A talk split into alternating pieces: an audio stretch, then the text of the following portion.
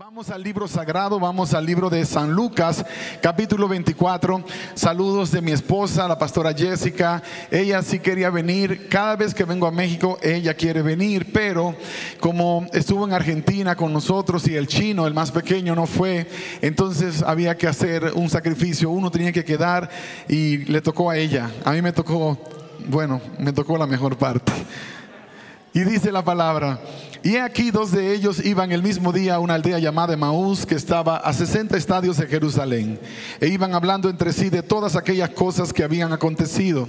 Sucedió que mientras hablaban y discutían entre sí, Jesús mismo se acercó y caminaba con ellos, mas los ojos de ellos estaban velados para que no le conociesen. Y les dijo, ¿qué pláticas son estas que tenéis entre vosotros mientras camináis? ¿Y por qué estáis tristes? Respondiendo uno de ellos, que se llamaba Cleofas, le dijo, ¿eres tú el único forastero en Jerusalén que no has sabido las cosas que en ella han acontecido en estos días? Entonces él les dijo, ¿qué cosas? Y ellos le dijeron de Jesús Nazareno, que fue varón profeta, poderoso en obra y en palabra delante de Dios y de todo el pueblo, y cómo le entregaron los principales sacerdotes y nuestros gobernantes a sentencia de muerte, y le crucificaron. Pero nosotros esperábamos que Él era el que había de redimir a Israel. Y ahora, además de todo esto, hoy es el tercer día que esto ha acontecido, aunque también nos han asombrado unas mujeres entre nosotros, las que antes del día fueron al sepulcro y como no hallaron su cuerpo, vinieron diciendo que también habían visto visión de ángeles, quienes dijeron que Él vive. Y fueron algunos de los nuestros al sepulcro y hallaron así como las mujeres habían dicho, pero a Él no le vieron. Entonces Él les dijo, oh insensatos y tardos de corazón, para entender todo lo que los profetas han dicho. No era necesario que el Cristo padeciera estas cosas y que entrara en su gloria. Padre, muchas gracias por tu palabra. Gracias porque ella es fuente de verdad, fuente de luz. Que tu Espíritu Santo nos guíe a toda verdad y que podamos encontrar esa palabra que has apartado para nosotros el día de hoy. Es mi oración. En el nombre de Jesús. Amén, Señor. Amén.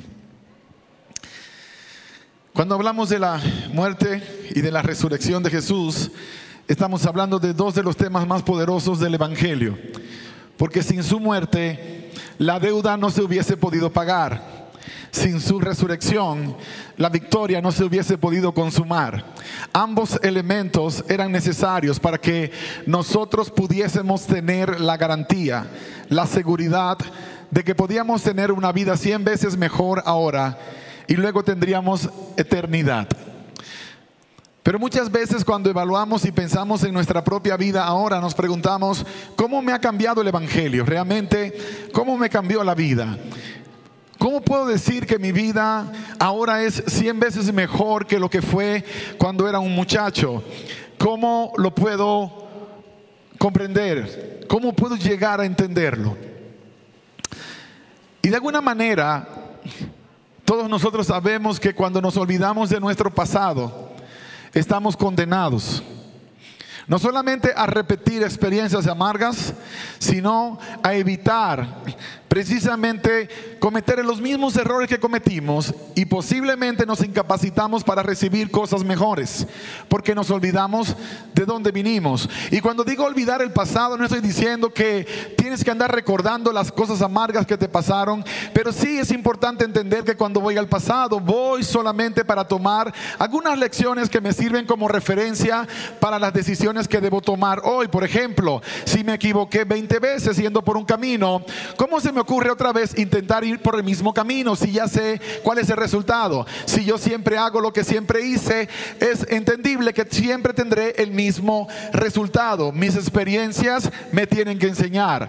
Hay una, una antigua, una vieja canción que la, la cantaron muchos de ustedes en su momento que decía, tropecé de nuevo con la misma piedra. Claro, lo decía en un tono diferente y nosotros como que nos apoderamos de la canción de tal manera que nos gustó y seguíamos tropezando con la misma piedra y con la misma piedra. Y eso es lo que pasa cuando yo olvido de dónde vine, cuando olvido el camino que atravesé hasta este punto. Esta semana yo estaba viendo una película con el, el, niño más pequeño, Isaac, que ustedes, muchos de ustedes ya conocen como el chino, él ha estado por aquí antes. Isaac él es intenso y quienes lo conocen saben que es bien intenso. Si estamos en un grupo, Él va a apoderarse de la plática. Él va a ser el que más va a interrumpir, el que más va a hablar, el que más va a preguntar. Él es súper brillante, puede ser súper manipulador. Así que Él te dice, por ejemplo, ah, quisiera que me regales un helado, una nieve. Y si tú le dices, no hay dinero para nieve, entonces Él dice, bueno, yo te pensaba dar un beso esta tarde, así que ya no te lo daré. Entonces, con eso él entiende que tiene una posición de negociar que te va a llevar a decir, bueno, yo no me quiero perder el beso, así que mejor le compro la nieve. Y le hemos ido enseñando que los besos se dan porque se ama, no porque se quiere sacar plata de los padres. Pero le toma un proceso a aprender a los chicos como nos tomó a nosotros en algún punto. Entonces, esta semana les dije, hey, quiero pasar tiempo contigo. Vamos a ver juntos una película y, y, nos sentamos a ver una película. Pero no era la película que él quería. Ustedes saben, los niños cuando van a ver una película tiene que ser la que ellos quieren. Así que no le vengas con cuentos. O le pones al Sonic o le pones al Spider-Man. No le vengas con una historia que van a aprender lecciones y cosas de la vida. Pero a mí se me olvidó ese día y puse una película que habla de una historia de inspiración. Yo quería que él pudiera ver la película y ver un poquito la historia de, un chico que vino de abajo y cómo se superó y cómo salió adelante. Después de 10 minutos el chino se desapareció. Así que estaba yo solo viendo la película y luego salgo a buscarlo. Le digo, hey, me dejaste solo viendo la película. Y entonces él dice, pero es que estoy jugando y, y mejor me quedo jugando. Pero ¿qué pasó con pasar tiempo con papi. Habíamos hablado de pasar tiempo juntos. Está bien, pero déjame ahora, luego pasamos tiempo juntos. Y entonces yo le dije en inglés, I will remember this. Voy a acordarme de esto. Y me fui. Y me fui a ver la película y me senté. Y yo escucho que el chino está llorando. Y lo llamo, le dije, hey, ¿qué pasa? Ven acá. Entonces él viene, viene llorando y me dice, y yo le digo, ¿por qué está llorando? Por lo que tú me dijiste. ¿Qué fue lo que yo te dije? You told me that you will remember this. Me dijiste que te vas a acordar de esto. ¿Y por qué eso te hace llorar? Porque yo sé que te vas a acordar de esto, me dijo. Porque yo le he enseñado que lo que le prometo le voy a cumplir. Sea bueno o no sea bueno. Si hay un castigo que se ganó, entonces el castigo va no va a tener acceso al teléfono por una semana, aunque luego le hablan del corazón a la mamá y a los tres días se lo dan. Pero cuando entonces él me dijo eso, pues me tocó, me, conmovió y yo le dije, bueno, no es que te va a ir mal, es que cuando tú me digas que quieres ver una película conmigo, yo te voy a decir, pero ¿qué pasó la vez pasada? Tú no quisiste ver una película conmigo, porque estoy tratando de enseñarle una lección de vida que obviamente él necesita aprender, que no se trata solamente de mí, que el mundo no gira en torno a mí, que hay más gente que vive en este planeta y él debe comprenderlo desde temprano. Finalmente le dije, sigue jugando, no te preocupes, te prometo que no me acordaré de este momento. Así que con eso se le calmó la vida, se fue a jugar y yo me quedé sentado viendo la película y en ese momento pasó una escena donde le le dieron a aquel chico que había sido un homeless, un desamparado, le dieron un lugar en la casa de una familia adinerada y le prepararon una habitación, una habitación súper bonita. Y la señora le estaba enseñando al chico, mira, esta será tu habitación. Y él se quedó por un rato mirando así, todo anonadado, impresionado. Y, y ella le pregunta, ¿qué pasa? Dice, es que nunca he tenido una. Y ella le dice, ¿una habitación? No, una cama. Y cuando él dijo eso, por alguna razón algo se, se prendió en mi corazón.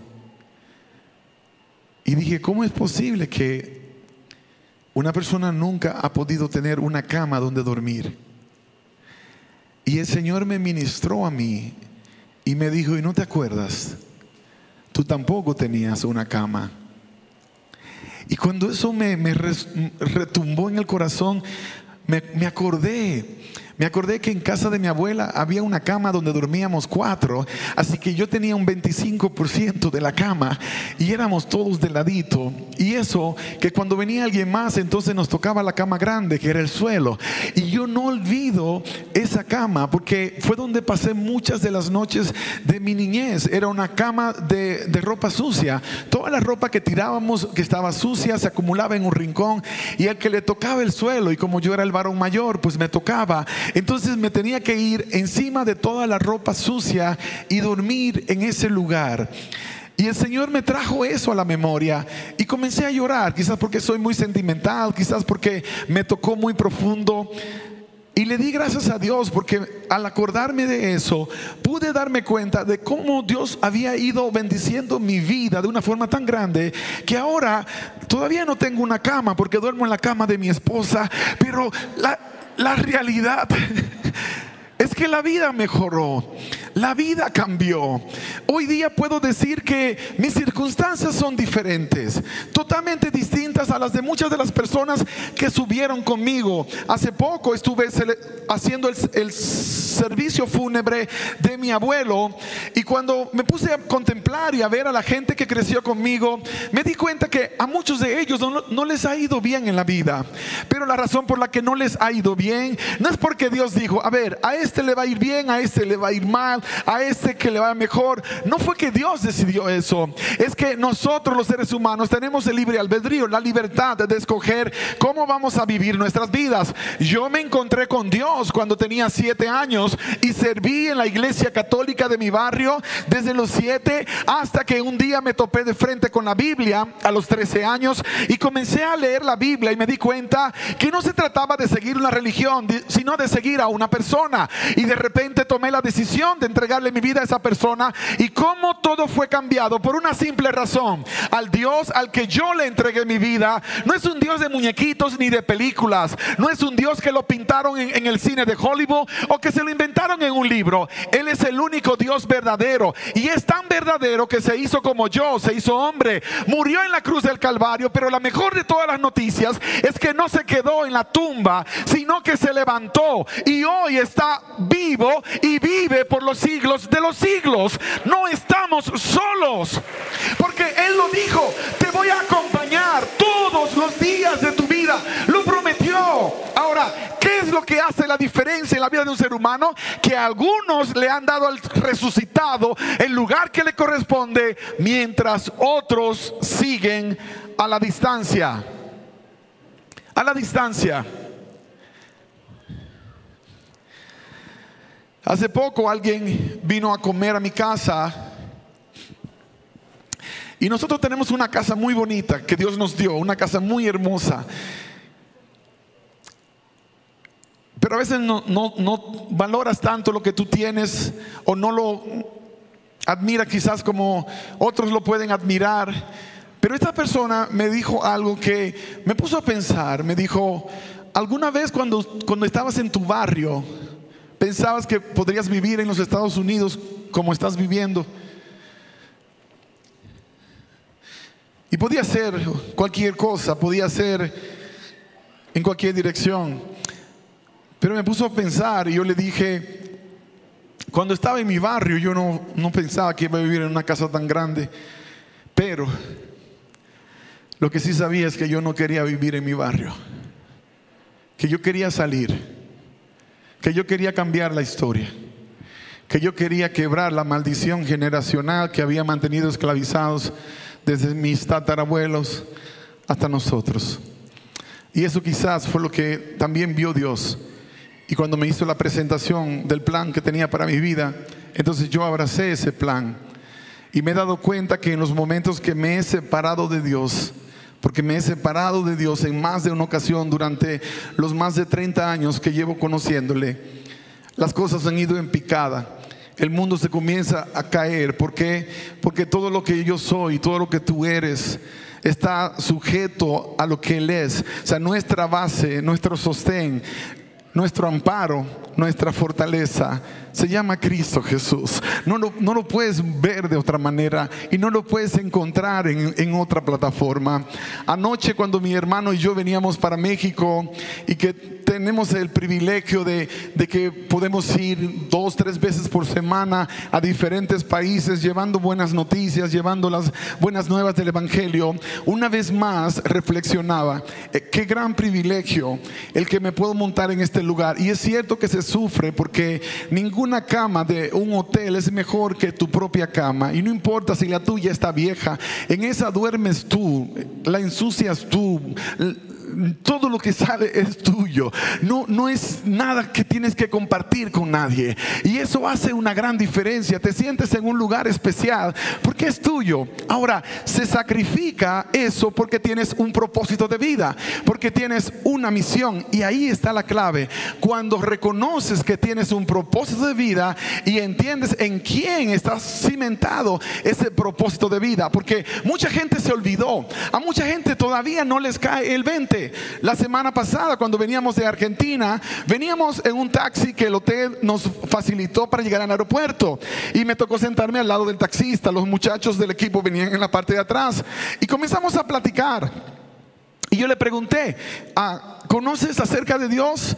Y me dijo, sí, mi mamá me, mi mamá me llevaba a la iglesia y estuve asistiendo hasta los 13 años a la iglesia. Ahora tiene 30 años y ya no va a ninguna iglesia. Pero dice, sí creo en Dios. Pero por alguna razón me alejé, me distancié. Y yo aproveché la oportunidad y comencé a hablarle de lo que Dios ha hecho en mi vida. No comencé a preguntarle, oye, malagradecido, ¿cómo te apartaste? No, comencé a contarle, mira, Dios ha sido tan bueno conmigo que me ha hecho así, así, así, así, así. Y en una Él me dice, no te imaginas lo mucho que me bendice, me dice que estemos hablando, porque traigo un vacío en mi corazón tan grande que no sé cómo llenarlo. Lo he intentado, pero no, no, lo puedo llenar. Y mira, a veces yo ayudo financieramente a algunas personas y, y me, siento bien, pero siento que todavía eso no es suficiente. Y yo le dije, es que hay una realidad. Tu mamá te enseñó lo que era el camino que realmente debiste haber caminado toda tu vida, el camino que Dios marcó. Cuando tú le entregas tu vida a Jesús, Él te hace completo. Cuando una persona se separa de Jesús, hay un vacío existencial que no se llena ni con sexo, ni con drogas, ni con dinero, ni con fiesta. Tú lo puedes decir, te vas a una fiesta, te emborrachaste, la pasaste súper, oh, no, llegaste a las nubes, pero luego caes hasta el infierno al día siguiente, porque es simplemente una experiencia pasajera. Y luego el vacío, mucho más grande, porque es que el diseño que Dios hizo desde el principio está hecho para que ese espacio solo se llena con Dios, solo Dios lo puede llenar, solo Dios lo puede hacer completo. Solo Dios puede entrar en ese lugar. Y por más que tú luches por llenarlo con otras cosas, serás infeliz. Y entonces me dijo, ¿cuándo cambió tu vida? ¿Cuándo encontraste el propósito de tu, de tu vida? Yo le dije, bueno, a los 13 años yo encontré el camino. Pero fue a los 30 años realmente cuando encontré el propósito. Y él me miró y me dijo, exactamente yo tengo 30 años. Y no creo que este viaje ha sido por casualidad. Le dije, yo tampoco. Cuando llegamos al aeropuerto, ah, queríamos bendecirlo, él no quería aceptar, luego le insistimos, úsalo y bendice a alguien más. Y ya montado en el avión, me di cuenta que había un mensaje de voz que el chico taxista de 30 años, que había sido un miembro del ejército de Argentina y que ahora trabajaba para una empresa prestigiosa manejando uno de los vehículos de, un hotel prestigioso, me manda un mensaje diciendo, lo que pasó hoy no lo puedo explicar, me dice, pero me golpeó tan duro que no puedo parar de pensar que me gustaría hacer lo que tú haces y seguir el camino que tú estás siguiendo. Si algún día me necesitas para algo, por favor, llámame. Nunca había conocido a una persona que había encontrado el propósito de su vida y hoy lo conocí, me dijo. Esas palabras me llegaron tan profundo porque a veces nosotros no nos damos cuenta que estamos viviendo una vida con propósito, porque en algún momento nos olvidamos de, Señor, pero es que estoy en tantas cosas, pero estás siguiendo el propósito. Yo le conté que acabamos de venir del África, le conté que vamos para la India, le conté las cosas que estábamos haciendo y él decía, pero, pero es que nunca conocí gente que pudiera hacer esas cosas por la razón que le están haciendo ustedes. No andan buscando plata, no están tratando de hacerse ricos, lo contrario, están dando y siguen dando y siguen llevando porque encontré el propósito. Pero el propósito no se encuentra leyendo un libro de geografía. El propósito no se encuentra haciendo una caminata de fe hasta las montañas más altas del planeta. Puede resumir de una manera sencilla. Se encuentra en el momento cuando una persona se encuentra con Cristo Jesús, le entrega la vida y está dispuesto a hacer lo que Dios le pida. Porque te voy a decir algo, hay gente que se entregó a Jesús y dice, pastor, pero yo me entregué a Jesús, pero, pero no sé, no, no encuentro todavía cuál es mi propósito. ¿Sabes por qué? Porque posiblemente pensaste que Jesús era un amuleto para llevarte a alcanzar las cosas que tú querías. O que a lo mejor mejor sería el instrumento para lograr lo que tú quieres. Y por eso andas en confusión. Cuando una persona le entrega su vida a Jesús y está dispuesto a dejar que Jesús marque el camino, entonces se cumplirá el propósito de Dios en su vida. Alcanzarás cosas que nunca te imaginaste. Impactarás de tal manera que tu historia se contará durante tu vida y se contará después de tu vida. Porque no es tu propósito, sino el propósito de Dios en nosotros. Es Cristo en nosotros.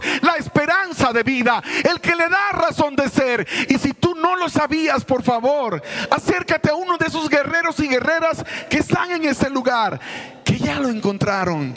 Trabajan en una oficina pública, pero son agentes del servicio secreto. Están representando al reino de Dios. La gente los ve, la gente los escucha, la gente los admira. Hay gente que les dice, pero ¿por qué tienes tanta paz? ¿Por qué estás tranquilo en medio de la tormenta? Y no es el hecho de que no pasamos pruebas.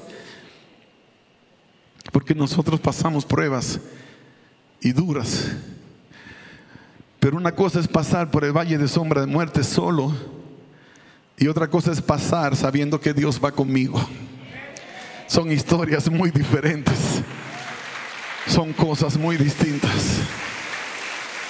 Si Dios va conmigo, entonces no tengo temor de nada. No me preocupan las cosas que van a suceder porque sé que Dios está en control. Cuando comenzó la pandemia a azotar, yo sé que tuvimos un montón de preguntas sin respuestas. Pero una de las cosas que el Señor me dijo a mí fue, nadie se muere un día antes, Richard. Job 14:5. Me trajo ese versículo. Nadie se muere un día antes. Nadie puede extender su vida. Entonces, se supone, Señor, que con esto yo debo tener tranquilidad, sí, porque vas a cumplir la misión que yo te voy a dar y vas a ir en mi nombre. Y yo me voy a encargar. No es que vas a meterte por capricho en lugares peligrosos. Ah, bueno, nadie se va a morir día antes, así que me voy a meter de desobediente al lugar que no debí. No se trata de eso. Se trata de que hay un tiempo para todas las cosas. Hay un tiempo para nacer y hay un tiempo para morir. El punto claro es cómo yo voy a vivir entre un punto y el otro. ¿Cómo será mi vida? Entonces yo decidí que no viviría con miedo, que no seguiría el, mismo... Uh, flow que los medios noticiosos, esa, esa corriente de los medios noticiosos de que todos los días asustando y asustando y asustando y asustando. Sí, hemos tenido que lidiar con pandemias más grandes que estas y seguimos en pie. Pero una gran diferencia es esta. Si tú y yo estamos en pie, es porque todavía hay un propósito de Dios con nosotros. No se ha cumplido el propósito. Los que ya descansaron, los que ya cumplieron su tiempo, Dios sabía por qué era el tiempo que debían cumplirlo y aunque te duela esta parte, no es tiempo para llorar las cosas que aparentemente no salieron como yo esperaba, la oración que no fue respondida como yo quería. Es tiempo para decidir de qué parte del equipo juego, en qué equipo me encuentro, a quién le estoy sirviendo, porque no basta con que sigas diciendo que tú crees en Dios. Te has estado engañando por muchos años con que tú crees en Dios. Y la mala noticia es que la Biblia dice que el diablo también cree en Dios. Los demonios, ellos creen en Dios. Porque el creer que nosotros usamos no es el creer del que habla la Biblia. Cuando nosotros hablamos de creer, hablamos de una posibilidad. Cuando la Biblia habla de creer, habla de una certeza. El creer que la Biblia presenta es una confirmación. Cuando digo yo creo en Dios, no es que a lo mejor creo en Dios, a lo mejor Dios existe, pero el creer nuestro es, bueno, yo creo que mañana no voy a ir a trabajar. Esa es una posibilidad, lo que significa que a lo mejor sí vas a ir a trabajar. No aplica cuando se trata de Dios no aplica cuando se trata de Dios. Y eso es lo que hace la diferencia entre un seguidor y uno que no es un verdadero seguidor de Cristo Jesús. Y esa es la historia que comencé leyendo con ustedes hace un rato. Dos discípulos de Jesús venían de Jerusalén a Emaús.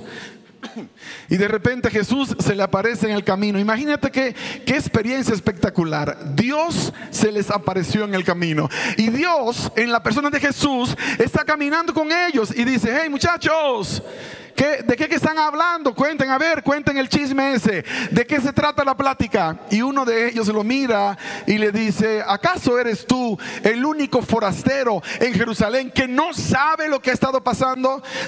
A lo mejor ni Facebook, ni Instagram, nada tienes. No te has enterado de lo que está sucediendo. Y Jesús se sonríe y le dice, a ver, cuéntenme, ¿qué es lo que sucedió? Y ellos comenzaron una de las historias más tristes que aparecen en el libro sagrado después de la resurrección de Jesús. Se trata de Jesús, varón profeta, poderoso en palabra.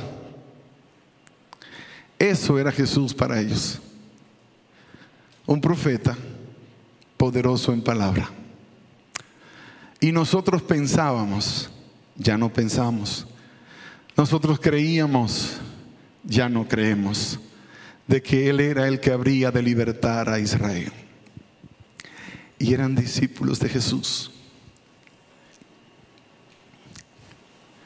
Sabes que a veces se comete una gran injusticia con Dios al leer la Biblia fuera de contexto. Y voy a tratar de no ser muy fuerte en esto que voy a decir.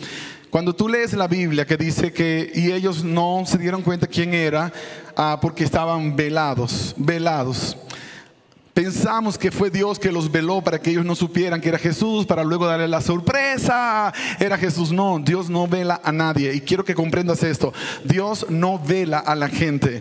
el ser velado, el no poder ver, el no tener discernimiento espiritual, es el resultado de decisiones que nosotros tomamos. Ellos tomaron la decisión de no creer. Ellos escogieron creer lo que la gente decía. Ellos escogieron creer lo que el populacho estaba contando. Y dejaron de creer que Jesús era lo que Jesús había dicho que él era. Ellos escucharon a Pedro cuando le dijo a Jesús, tú eres el Cristo, el Hijo del Dios viviente. Ellos sabían que él era el Mesías, pero se olvidaron porque de alguna manera no lo arraigaron en el corazón y de repente vino el viento fuerte y se llevó la semilla que había sido plantada. Ahora ya no creían. Por eso ni siquiera podían reconocer que estaban hablando con Dios. Estaban caminando con el Dios Todopoderoso que se había levantado entre los muertos y ni cuenta se habían dado y siguió la plática. Y ellos estaban emocionados en su punto y estamos tan dolidos porque nosotros creíamos que Él era el que habría de libertar a Israel. Mas hoy, ahora está peor la cosa. Por ahí aparecieron unas mujeres que vieron que, que la tumba estaba vacía, que vieron visión de ángeles y que Jesús ha resucitado. Ahora los discípulos fueron, la tumba está vacía, pero a Él no lo han visto. Y entonces Jesús dijo, una de las cosas más duras que Él ha dicho a cualquier persona, insensatos, duros de corazón. Yo no sé, yo hubiese estado allí, yo, yo me daban ganas de tomarlo tres cachetadas. Despierten, cabezones. Tres años caminando conmigo. Vieron todas las cosas que yo hice por ustedes. Y en este punto ni siquiera me pueden creer. No creyeron lo que les dije, que yo tenía que morir, pero que me levantaría el tercer día. No, no les cayó el 20. No agarraron la onda. ¿Por qué no lo entendieron? No, no, no comprenden ustedes el problema que ustedes acaban de, poner al aire libre. Lo que salió de todo. Y es una lección para todos nosotros. Cuando tú lees la historia completa en el libro de San Lucas capítulo 24. Hay algo que a lo mejor tú ya sabías, pero por si acaso quiero que lo pongas en tu mente y lo registres para que no lo, no lo vuelvas a borrar. El verso 26 dice, no era necesario que el Cristo padeciera estas cosas y que entrara en su gloria. Y comenzando desde Moisés, verso 27, y siguiendo por todos los profetas, les declaraba en todas las escrituras lo que de él decían. Nota qué poderoso esto. Jesús los escuchó, escuchó su desánimo, escuchó que abandonaron la fe, escuchó que tiraron por tierra el llamado, escuchó que ni siquiera se consideraban discípulos porque ya no creían. Y luego los confronta y dice insensatos, duros de corazón para entender y comienza, dice la palabra, desde Moisés y le anuncia todo lo que las escrituras decían acerca de él. En otras palabras, comenzó en el libro de Génesis, luego siguió por el libro de Éxodo y siguió por Levítico y luego números y luego Deuteronomio y luego profeta por profeta anunciando lo que la Biblia decía. Hermanos, aquí está la buena noticia. Por eso dice San Juan 8:32, conocerás la verdad y la verdad te hará libre. Dios reveló su palabra para que vivamos en libertad y no en esclavitud. Cuando paso tiempo con la palabra, cuando busco al Cordero en la palabra, cuando me encuentro con Dios en la palabra, jamás seré velado. Podré discernir entre lo bueno y lo malo. Sabré cuál camino es mejor, porque la palabra dice que el Espíritu Santo me guiará a toda verdad. Si no estás viviendo esa experiencia, es porque hace mucho tiempo te separaste de Dios y de su palabra. Y tú eres visita, viniste por primera vez, pastor, pero en mi vida he leído la Biblia.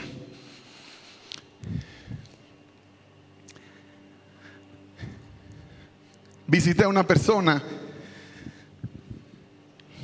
a quien aprecio mucho y estábamos hablando del Evangelio. Y le dije, ¿me puedes traer tu Biblia? Quiero mostrarte algo. Cuando me trajo su Biblia estaba abierta en el Salmo 23 y tenía un tape transparente que sellaba toda la Biblia. Así que nunca se podía mover para ningún lugar. Y le dije, ¿y tú lees la Biblia? Me dijo, sí, sí, siempre leo el Salmo 23. Y eso es lo único que hay en la Biblia para leer. No, es que es mi salmo favorito.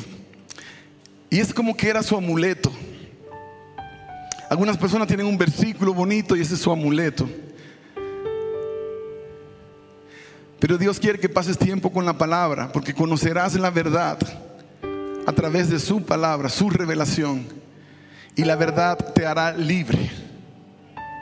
La verdad traerá libertad a tu vida. ¿Libertad de qué, pastor? De todo.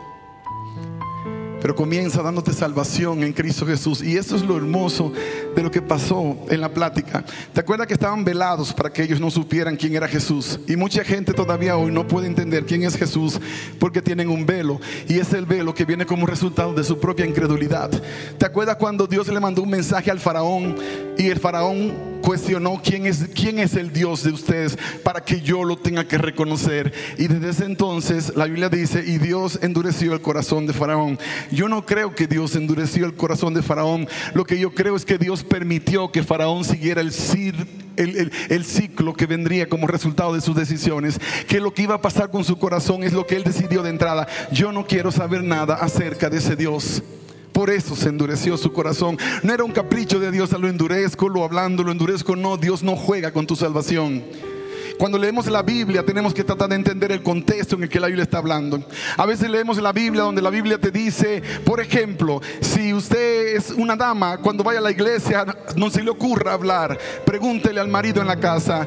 Y hay alguien que toma ese versículo, se lo lleva y hace toda una doctrina. las mujeres no deben hablar en la iglesia, así por eso es que hablan más en la casa, porque no le dejan hablar en la iglesia. Y luego entonces, ¿dónde va a hablar? Tiene que hablar en algún lugar. La Biblia no dijo eso, la Biblia estaba hablando en un contexto totalmente complejo y cuando se lee la Biblia fuera de contexto no se entiende. Hay mujeres que yo he conocido que han impactado la vida no solamente mía, sino de millones en una manera más poderosa que la que jamás un hombre pudo hacerlo. Así que no es cierto que el Evangelio lo predican los hombres, el Evangelio lo predicamos entre todos, hombres y mujeres, porque somos hijos e hijas del Rey de Reyes, del Señor señores, señores. Él es nuestro Padre. Él es el que realmente nos creó a nosotros los mismos, los mismos valores. Claro está, a uno lo puso como un sacerdote de la casa y la otra es su ayuda idónea.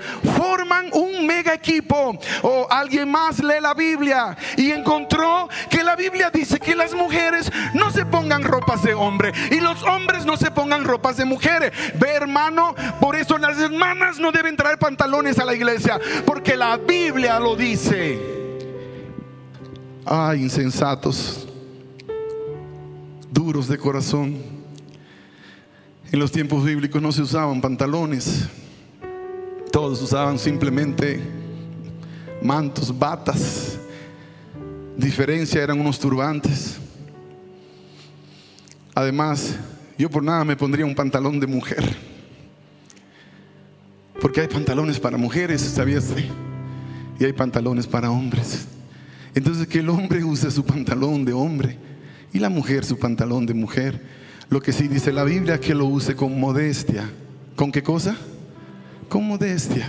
No hay que andar exagerando nada. Con modestia. Pero te das cuenta cómo a veces sacamos el texto del contexto y por eso nos complicamos. Alguien lee la Biblia y se pone en nombre de los nazarenos del último día. El otro lee la Biblia y se pone en nombre de los judas de, los últimos días. Y cada uno anda buscando cómo acomodar la Biblia a su propia manera. Y por eso se ven peleando y peleando por un solo detalle. Porque se olvidaron que la Biblia no era el libro de monstruos y bestias que presenta en Apocalipsis. Que la Biblia no era el libro de batallas y guerras que se miran los libros históricos. Que la Biblia era un libro de historia, pero no era un libro de historia. Que la Biblia era un libro de ciencias, pero no era un libro de ciencias. Que la Biblia, desde el Génesis hasta el Apocalipsis, es el libro del Cordero. Es el libro que revela a Jesús como el Señor y el Salvador. Que cuando vas a la Biblia tienes que buscar al Cordero. Que cuando vas a la Biblia necesitas tener una experiencia con el Cordero. Porque cuando tienes la experiencia con Él, te pasa lo que le pasó a Cleofas y a su acompañante. Nadie sabe si era un discípulo o era la esposa de Cleofas pero lo que sí dice la Biblia, que llegaron a la aldea donde iban, verso 28, y Jesús hizo como que iba más lejos, mas ellos le obligaron a quedarse diciendo, quédate con nosotros, porque se hace tarde y el día ya ha declinado. Entró pues a quedarse con ellos, y aconteció que estando sentado con ellos a la mesa, tomó el pan, lo bendijo, lo partió y les dijo, y les dio. Entonces les fueron abiertos los ojos y reconocieron le reconocieron. Dice la palabra, mas él desapareció de su vista. Y esta parte sí que es increíblemente hermosa. Los que estaban velados, los que no podían tener nada de discernimiento espiritual, Pasaron un tiempo con la palabra, escuchando la palabra que Jesús les había anunciado. Desde Moisés comenzó y le habló de la Biblia, la palabra de Dios, lo que la palabra decía acerca de él. Y luego ellos mismos dicen en el siguiente versículo, no ardían nuestros corazones eh, cuando Él nos hablaba en el camino.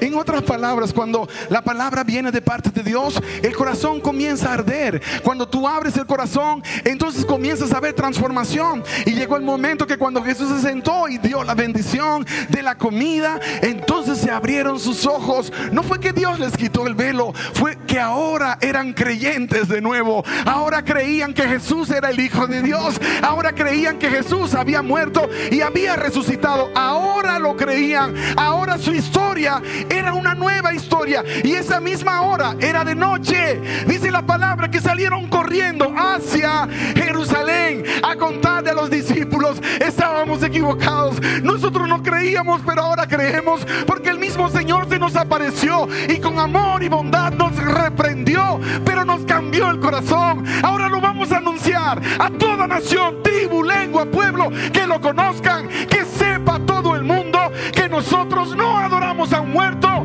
sino a uno que vive por los siglos de los siglos. Que se entere México, que se entere Sudamérica, que se entere el mundo entero que tenemos a un Señor, que tenemos a un Salvador, que es Cristo Jesús, el resucitado. Sus pastores han estado en Jerusalén en más de una ocasión y algunos de ustedes también han hecho ese viaje. A mí me cambió la vida completamente ir hasta allá desde la primera vez que fui. Porque cuando yo fui a Israel la primera vez, yo estaba supuesto a andar unos meses después en una silla de ruedas. Porque una condición me fue diagnosticada que de acuerdo a los médicos iba a ir degenerando de tal manera que para el año 2017 yo tendría que estar predicando desde una silla de ruedas. No podía subir escalones. No podía correr. Ni siquiera podía jugar con mis hijos. Usando medicamentos que eran para pacientes de cáncer. Porque eran los únicos que podían calmar mi dolor, incluyendo morfina. Y el Señor, cuando le dije, ¿qué quieres hacer conmigo? Lo único que me dijo es que tenía que ir a Israel. Yo no creo que es la misma historia para todo el mundo y la misma receta para toda enfermedad. Pero Dios quería que yo pasara tiempo a solas con Él a un nivel diferente.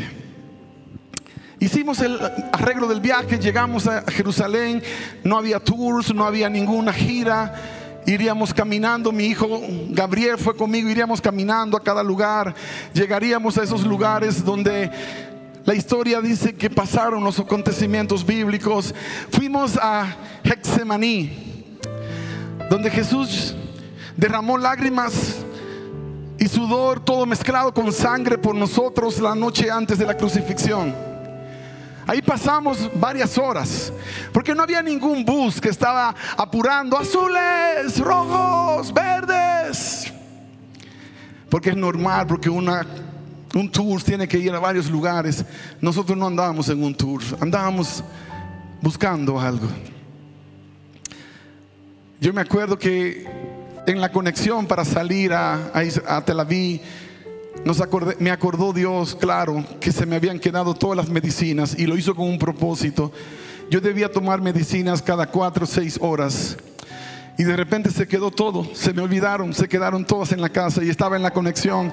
Y entré en pánico por un momento y la pregunta era, ¿me regreso a la casa a buscarlas y suspendo el viaje? Señor, ¿qué hago? Y Él me dio paz y me hizo entender que debía seguir, que debía confiar en lo que Él me había asignado. Y nos fuimos a Jerusalén. Y cuando estuvimos allí, fuimos a Getsemaní, fuimos al Monte de los Olivos, caminamos, bajamos, fuimos al lugar donde en Jerusalén hay dos lugares donde se piensa que Jesús fue sepultado dos lugares donde se piensa que fue crucificado. Y yo no quiero, ni nunca entraré en la controversia, pero te puedo decir esto.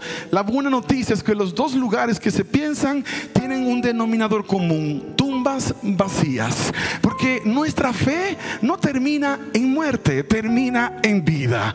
Nuestra fe no termina en derrota, termina en victoria. Por eso la tumba de nuestro Señor está vacía y seguirá vacía porque no está muerto, está vivo Así que yo no andaba buscando a un muerto en Israel, andaba buscando profundizar en mi experiencia con el vivo. Estamos hablando del año 2015, hace apenas siete años atrás. Y de repente llegamos casi al último día del tour. Y fue cuando tocó la oportunidad de, nuestro tiempo allá de agarrar un tour. Agarramos el tour el último día porque había que ir al río Jordán. Río Jordán. Era dos horas en autobús. Caminando no, no, llegaríamos en varios días. Así que nos fuimos en un bus y nos tocó la bendición de que en el bus venían nueve mexicanas y dos brasileiros. Dos brasileños, nueve mexicanos. Eran todas damas excepto un señor y eran un brasileño, una brasileña. Y nosotros dos, mi hijo y yo, dominicanos. Así que ahí estábamos todos en el bus, pero yo no supe bien escoger, según yo, porque escogí un, un tour que era católico. Y quiero que nadie se me sienta mal acá porque sé que tengo algunos hermanos que son católicos, pero el problema es que los tours católicos van a todos los lugares donde la Virgen recibió la palabra, donde la Virgen lavó la ropa, donde la Virgen puso a atenderla. Todas esas son de las cosas que hacen. Y nosotros sí creemos en la Virgen, pero no como algunas personas enseñaron. Y de repente alguien pidió que nos presentáramos. Y se presentó todo el mundo y al final me tocó a mí. Y yo dije a qué me dedicaba, porque todos decían, yo periodista, un periodista muy reconocido de México estaba allí, y todos de repente se presentan y cuando dije pastor, yo estaba en la parte de atrás del bus, todos se voltearon a mirar como que alguien raro había llegado, como que alguien extraño se había filtrado, y pues yo dije, bueno, ojalá que, que no me vayan a apedrear aquí cuando lleguemos al primer lugar. Y cuando llegamos, una persona se me acerca y me dice, ¿por qué ustedes no creen en la Virgen? Me dijo. Y yo le dije, ¿cómo así? ¿Qué ondas? Que no creemos en la Virgen. ¿Y quién les dijo eso? Dice, sí, ustedes los evangélicos no creen en la Virgen. Le dije, no, no es así. Nosotros sí creemos en la Virgen. Creemos que la Virgen fue la mujer más pura y santa que hubo en la tierra. Nadie como ella. Por eso Dios la escogió para ser la madre de Jesús. El problema es que ustedes la volvieron la madre de Dios y Dios no tiene mamá. ¿Cómo que? ¿Y Jesús no es Dios? Sí, Él es Dios, pero también es hombre porque se hizo como nosotros. Y ella fue el instrumento humano para traer a Jesús a la vida. Así que María es la madre de Jesús, no la madre de Dios. Porque Dios no tiene origen, no tiene principio, no tiene final. Por eso es Dios. Entonces se quedaron interesados y, comenzaron a hacer preguntas y me dijeron, pero ¿por qué José no aparece en la historia? Cuando Jesús ya está en la cruz del Calvario. Y bueno, es que parece que José sí tenía unos cuantos años cuando se casó con María. Algunos exégetas creen que José era viudo cuando se casa con María. Así que es probable que José tenía hijos. María solo tuvo a Jesús, les dijo. Y yo sé que algunos de ustedes se van a poner molestos conmigo por esto. Pero se los digo para que se vayan a leer la Biblia más a fondo. Es posible que María no tuvo más que a Jesús. No porque fue siempre virgen. Porque la Biblia dice que José no la conoció hasta que dio a luz a Jesús. Lo que dice es la conoció, pero después que nació Jesús, la tuvo como su mujer toda su vida. Ahora, ¿por qué creo que María no tuvo hijos? Porque cuando Jesús estaba en la cruz del Calvario, estaba entregando su vida, Jesús miró a María y le dijo, mujer, he ahí tu hijo, hablando de Juan el discípulo. Y luego dice, hijo, he ahí tu madre. Y desde ese día Juan se llevó a María a vivir a su casa. Si María hubiese tenido otros hijos, hubiese sido la responsabilidad vida por ley de que ellos se la llevaran. Pero esa no fue la historia, porque es probable que eran los hijos de José. Ahora, esto no es para ustedes, a ustedes para que se inquieten y se pongan a leer más la Biblia. Esto es lo que yo les estaba diciendo a ellos allá. Y estaban todos así interesadísimos. Y de repente llegamos a Río Jordán. Y yo le dije a mi hijo Gabriel, déjame que te bautice. Le dije, déjame que te bautice. Será algo espectacular bautizar en el Río Jordán. Y él me dice, papi, yo no traje ropa extra. Y Jerusalén queda dos horas de acá. Así que yo no me quiero ir mojado. Cuando volvamos al siguiente viaje, yo lo hago. Pero ahora no. Y yo no quise pelear con él. Y bueno, está bien. Me bautizo yo solo. Así que me fui al río y me voy a bautizar aquí en el nombre del Padre, y Espíritu Santo. Pero antes de que entrara una señora del grupo, la mayor de todas, unos 80 años a lo mejor, la señora se me acerca y me dice, usted es el pastor. Y le dije, sí, señora, ¿cómo le puedo servir? Y me dijo, ¿será que me bautiza? Y yo la miré con ternura y le dije, wow, sí, claro, yo estaba emocionado, Señor, voy a bautizar, voy a bautizar.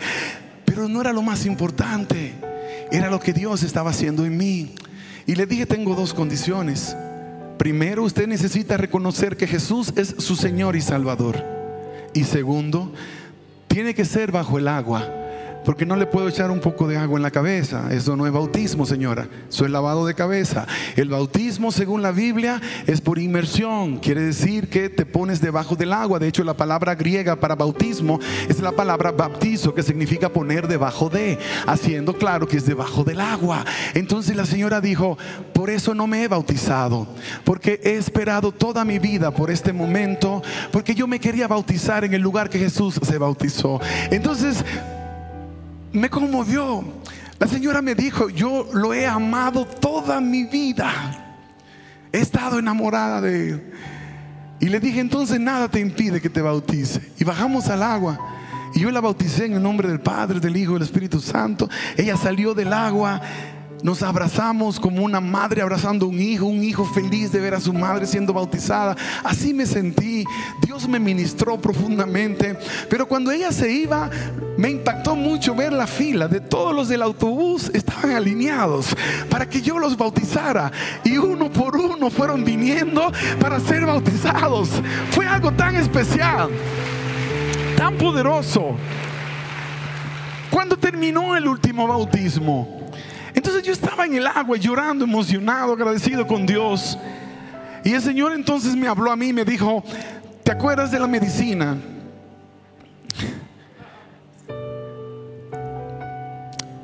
Llevaba nueve días y no había usado una pastilla en un solo día. Había subido al monte de los olivos, no en bus. Y los pastores recuerdan que es bien empinado en algunas partes. Había andado por todo Jerusalén. Y yo no tenía dolor de nada. Y allí el Señor me dijo, te he sanado, Richard. Pero te he sanado aquí porque quiero recordarte algo. Eso que estás haciendo, esto que acabas de hacer, es uno de los propósitos por los cuales yo te aparté. Reconciliar gente conmigo. Pero te acomodaste. Te quedaste tan contento porque estabas ganando mucha plata, tenías una casa grande y te olvidaste de lo que yo te había asignado como razón de ser. Abandonaste tu llamado. Y ese momento Dios me confrontó de manera tan poderosa que me marcó. Salí de allí con una determinación. Nunca más voy a parar, Señor. Donde me mandes yo voy a ir. Aunque tenga que meterme en una cueva me voy a meter. Donde quiera que tú digas obedeceré. Porque si simple y llanamente esa es la razón de mi existencia, me la voy a gozar todo el camino. Hay gente que va a decir que no, pero muchos te van a decir que sí. Porque yo les voy a contar lo que tú has hecho por mí por mi casa, por mis amigos y por la gente que ha conocido Iglesia Amada. Y ustedes lo saben, los que son mis amigos en el Facebook, en el Instagram, saben que voy donde Dios me mande, a lugares donde a lo mejor ni siquiera quiero ir, pero voy en obediencia, porque soy un discípulo del Maestro, porque lo conocí, porque lo conozco, porque sé lo que hizo por mí y por mi familia porque sé lo que sigue haciendo. Entonces no hay manera que yo caiga en la posición de, es que yo creía, es que yo pensaba. Porque entonces perdería el propósito de la vida. Y la razón por la que tú no has encontrado ese propósito es porque todavía no le has entregado tu vida al que le da propósito a la existencia. Yo no te estoy presentando una religión. Te estoy hablando de mi Señor y de mi Salvador.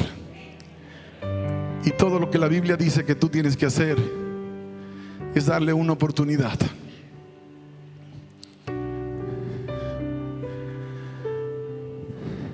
Porque de tal manera amó Dios a Richard, que entregó a su hijo unigénito, para que si Richard cree en él, no se pierda, mas tenga vida eterna. Entonces yo decidí creer y me cambió la vida. Y todo lo que Dios quiere que tú hagas es que tomes una decisión. Pastor, pero es que yo no siento todavía. Dios no te llamó a sentir.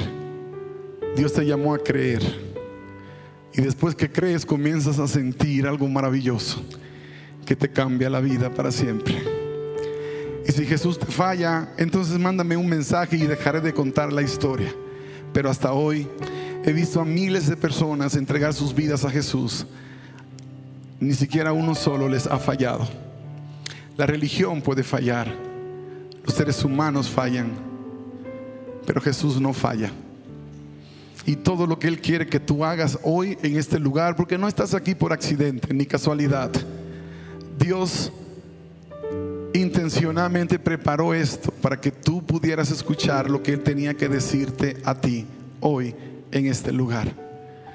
Y yo deseo hacer una oración por ti y por tu casa. Pero antes quiero hacerte una invitación. La invitación es muy sencilla, pero es compleja.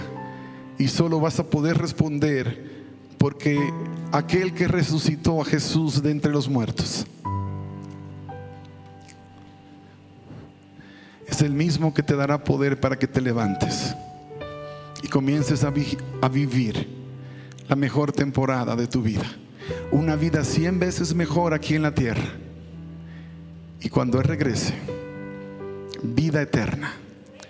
Pero si te toca irte antes, eternidad también. Hay alguien acá que quisiera decirle, Señor Jesús, quiero ser tu discípulo, quiero ser tu seguidor, tu seguidora, hasta el fin del mundo. Cueste lo que cueste. Haga lo que haga. Ponte en pie. Solo quiero que se ponga en pie todo aquel que quiere declarar a Jesús como Señor y Salvador. Dios te bendiga, querida. Dios te bendiga, amada. Wow. Dios les bendiga. Dios te bendiga. Dios les bendiga. Dios les bendiga. Qué hermoso. Dios les bendiga. Están tomando la mejor decisión que jamás un ser humano puede tomar. Y no les estoy hablando de religión, les estoy hablando de Jesús, el Señor, el Salvador el que transforma, el que cambia. Cuando una persona le entrega a Jesús la vida, todo cambia en el interior, pero también en el exterior. Todo cambia, todo cambia. Hace un rato les presenté a mi hermano y les voy a contar esto porque sé que les va a fortalecer, pero antes todos los de ustedes que por primera vez están declarando a Jesús como su Señor y Salvador y hacen pacto con Él. O a lo mejor eres alguien que estuvo muy lejos de Dios, pero que hoy te has reencontrado con Dios. Quiero que vengas aquí al altar. Ven conmigo. Sal de allí, pide permiso. Aquí puedes mantener distancia con el que está al lado, pero, pero no te quedes allá. Ven hasta acá. Yo quiero hacer esta oración contigo, pero te quiero contar este testimonio. Quiero, quiero cerrar contando este testimonio. No tengas temor. Ven en el nombre de Jesús llega hasta aquí. Yo sé que hoy, en este lugar, el Señor comenzó algo que, que no va a dejar a medias, porque Dios completa. Todo lo que comienza, Dios lo completa. Todo lo que Dios quiere siempre es que el ser humano le dé esa oportunidad. Esa oportunidad para cambiar su historia para siempre. Esa oportunidad que nadie más le puede dar. Esa oportunidad que la religión no te puede dar. Esa oportunidad que un trabajo no te puede dar. Esa oportunidad que el matrimonio no te puede dar. Que solamente Dios lo puede hacer. Mi hermano por 14 años estuvo metido en el mundo de las drogas. 14 años perdido en el mundo de las drogas, en el narcotráfico en los Estados Unidos. Yo tuve la oportunidad de bautizarlo hace unos años atrás. Y ha sido un proceso de discipular y de formar de parte de Dios en la vida de él. Pero cada vez me siento más contento como padre espiritual de mi hermano mayor, de lo que Dios ha hecho. Y hace una semana y media nos mandaron a predicar a Argentina. Y cuando llegamos a Argentina resultó que las leyes cambiaron y el pasaporte de mi hermano es de República Dominicana y no lo dejaron entrar. Lo deportaron, deportado. Y por más que llamamos, llamamos a gente de influencia, no hubo nada que se pudo hacer. Deportado. Hablé con el supervisor, dijo, no, se regresa. Y yo estaba preocupado porque decía, Señor, lo mandaste conmigo a la Argentina y ahora de repente este muchacho se va de regreso golpeado, humillado, maltratado. Y es tan raro porque lo deportan a los Estados Unidos. ¿Quién estaría enojado que lo deporten a los Estados Unidos? Te van a deportar a los Estados Unidos.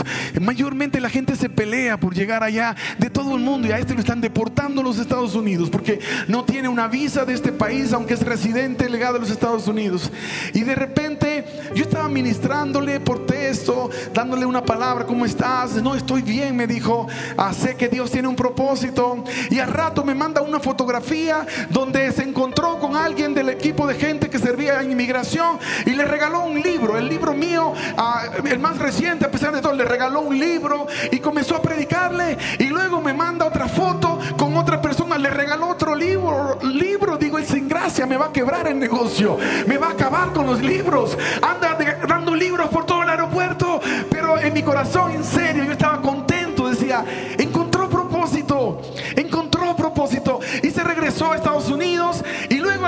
alguien me manda un texto y me dice mi nombre es Martín, usted no me conoce, pero su hermano me predicó en el aeropuerto y me habló de lo que ustedes hacen para Dios. Y yo conozco de Dios. Y yo estoy en una iglesia. Pero yo le había pedido a Dios que me diera la oportunidad de conocer gente como ustedes. Es un empleado del aeropuerto. Y cuando yo iba a salir de Argentina, me Admira y me abrazó. Y fue algo tan especial. Una relación que inició, una bendición que comenzó solo porque a un discípulo de Jesús lo deportaron. Para muchos es que se me acabó la vida. Entraré en depresión. Pero él se fue con la frente en alto. Porque ya sabe cuál es el propósito de su vida. Ya sabe para qué existe. Cuando eres un discípulo de Jesús, vienen momentos difíciles. Es mentira cuando te dijeron, si te entregas a Jesús, todo será color y olor de rosas. Te engañaron.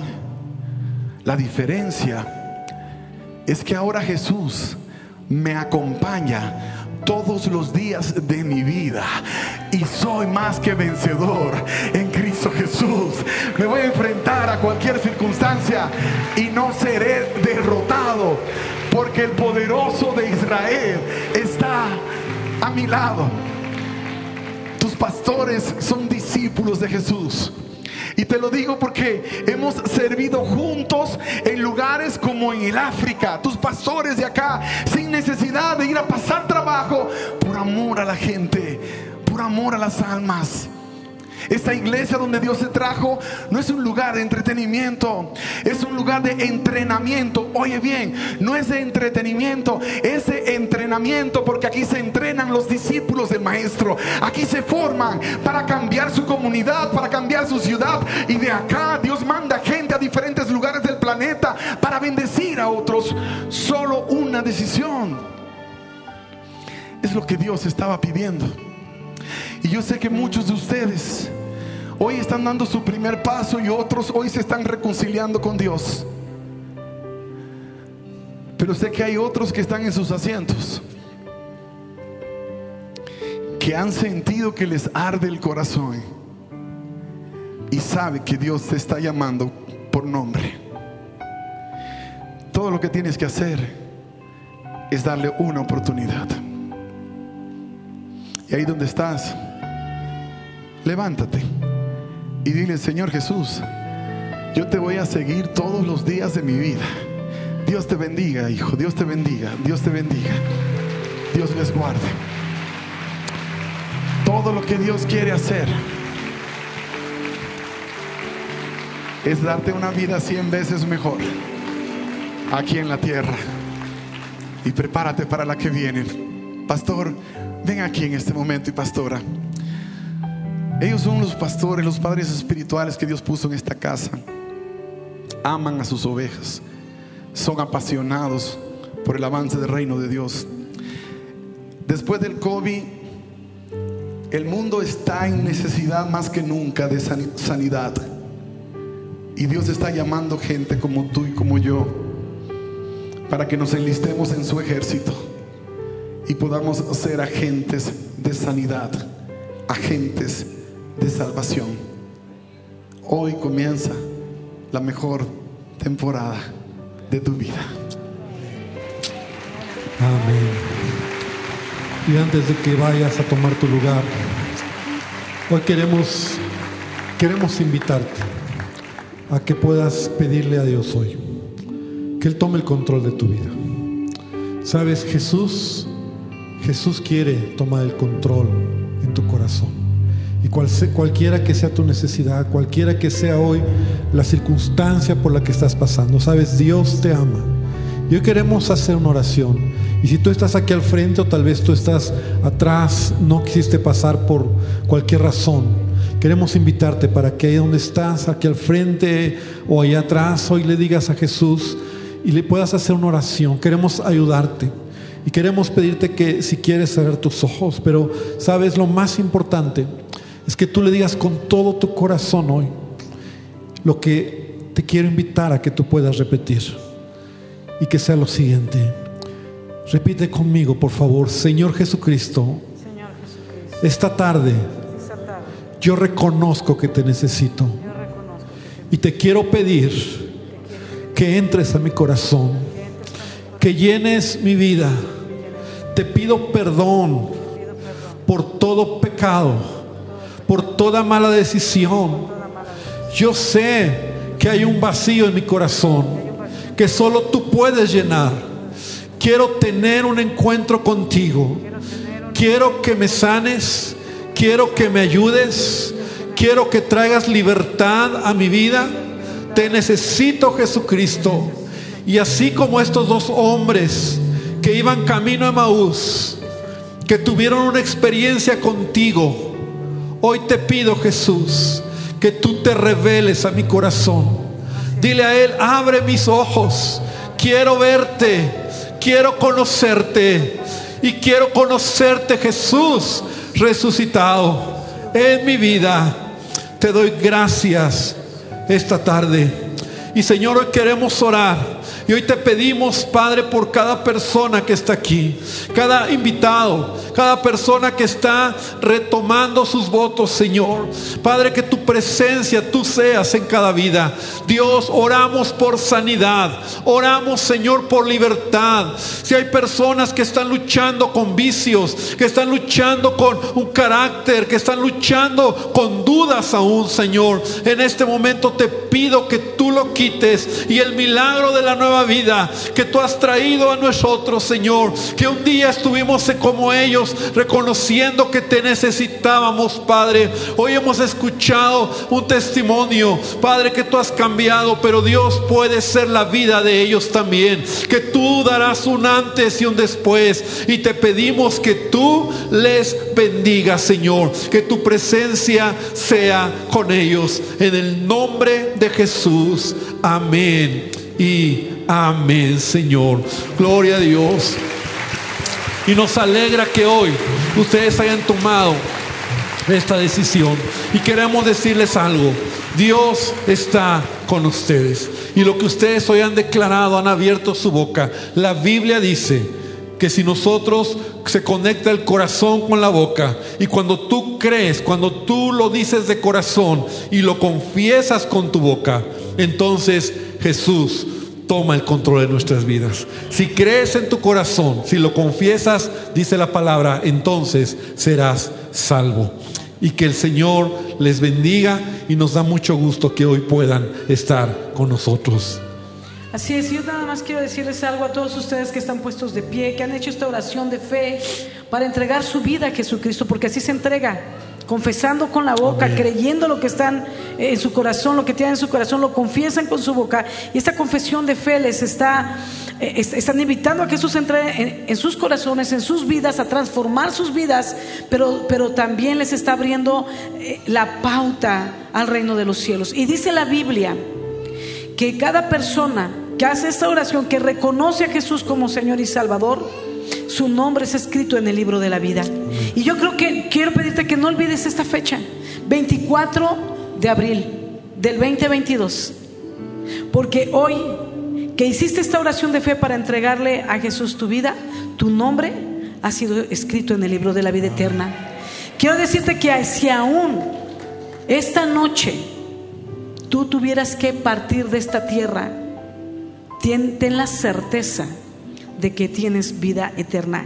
Ten la certeza de saber a dónde vas. Porque, sabes, la vida eterna no trata de buenas obras. No es como que hasta que yo sea bueno me voy al cielo. La Biblia dice que no es por obras para que nadie se gloríe quién hizo más y quién hizo menos. A Dios le agrada que hagamos buenas obras para mostrar que lo obedecemos a Él que habita en nuestros corazones. Pero ese no es el punto de la salvación. El punto de la salvación es entender que Jesús murió por nosotros en la cruz para perdonar nuestros pecados y que entonces pudiéramos tener vida eterna. La vida eterna es un regalo del Padre y del Hijo. Jesús pagó el precio. Pareciera tan fácil. ¿Cómo se nomás oré y ya tengo vida eterna, voy a ir al cielo? Así de fácil para nosotros. Jesús pagó el precio en la cruz para que tú no padecieras. Entonces no hagamos vano este sacrificio. Y yo te animo a esta oportunidad que Dios te da de empezar una vida nueva en Él. Dice la Biblia que tus pecados son perdonados, cualquiera que haya sido tu pecado, no importa cuál haya sido, no importa el nombre de tu pecado, todos, todos, todos tus pecados son perdonados. Escúchame lo que te digo. La Biblia dice que el único pecado que Dios no perdona es la blasfemia contra el Espíritu Santo. Ese es otro tema. Pero tú dices, ¿cuál, ¿cómo es la blasfemia contra el No lo sabes, nunca lo has hecho. Cualquier otro pecado es perdonado. Si tú has asesinado, si tú has abortado, cualquiera situación, si has narcotraficado, no lo sé, cualquiera que sea la situación, yo te digo, hoy el Señor ha perdonado tus pecados y ya no tiene memoria de ellos. Eres libre, te ha puesto vestiduras nuevas, blancas y resplandecientes. Pero ahora hay que aprender cómo cuidar esas vestiduras, cómo empezar a vivir esta nueva vida en Cristo, porque yo anhelaba una vida diferente y hoy la tengo en mí, ha entrado en mí a través de Jesús. Entonces yo quiero animarte que cuando tú entraste tomaron tus datos, tu nombre, tu teléfono, quiero animarte a que nos des la oportunidad de darte cinco clases para explicarte cómo usar esta nueva vida que Dios te da, cómo leer la Biblia, cómo orar para hablar con Dios, cómo es cierto que tan solo oré y ya tengo vida eterna. ¿Dónde dice en la Biblia? Queremos con Biblia en mano explicártelo. Y dos temas más. Danos la oportunidad. Si tú nos dejaste tu teléfono, vas a recibir una llamada esta semana para poder agendar contigo el poderte dar esas prácticas. Si tú quieres, puedes tomarlas aquí después de los servicios el domingo. Y entonces, danos esa oportunidad. Si se te pasó dejar tu número de teléfono o tu nombre y tu número de teléfono, pasa a las mesas de registro para que tomen tu número de teléfono y te podamos llamar esta semana. Y sepas cómo usar esta vida nueva y no la echemos a perder como hicimos en el pasado. Porque así como estás tú ahí, un día yo estuve ahí, habiendo tocado fondo, entregándole mi vida a Cristo. Y de verdad ese día entendí que tenía la oportunidad de vivir una vida nueva, diferente y poderle decir no a muchas cosas que en el pasado dije sí y me arrepentía y poder decir sí a Dios en muchas cosas que le había dicho que no antes. Y ese día lo entendí, el día que estaba de pie como tú estás hoy, y abracé mi nueva vida en Cristo. No dejes de abrazar tu nueva vida en Cristo y danos esta oportunidad para guiar tus primeros pasos en Jesús. Y anota la fecha, 24 de abril 2022, tu nombre ha sido escrito en el libro de la vida eterna. Tienes un lugar en la mesa del Padre. Gloria a Dios. Un fuerte aplauso. Que el Señor les bendiga. Puedes pasar a tomar tu lugar. Aún si tú no recibiste un presente, vienes por primera vez todavía en la salida, puedes pedir. Nosotros queremos darte un regalo y vamos a, vamos a, concluir este tiempo. La verdad es que ha sido un gran tiempo. Gracias, pastor. Gracias por, por estar con nosotros, porque yo sé que Dios le ha usado.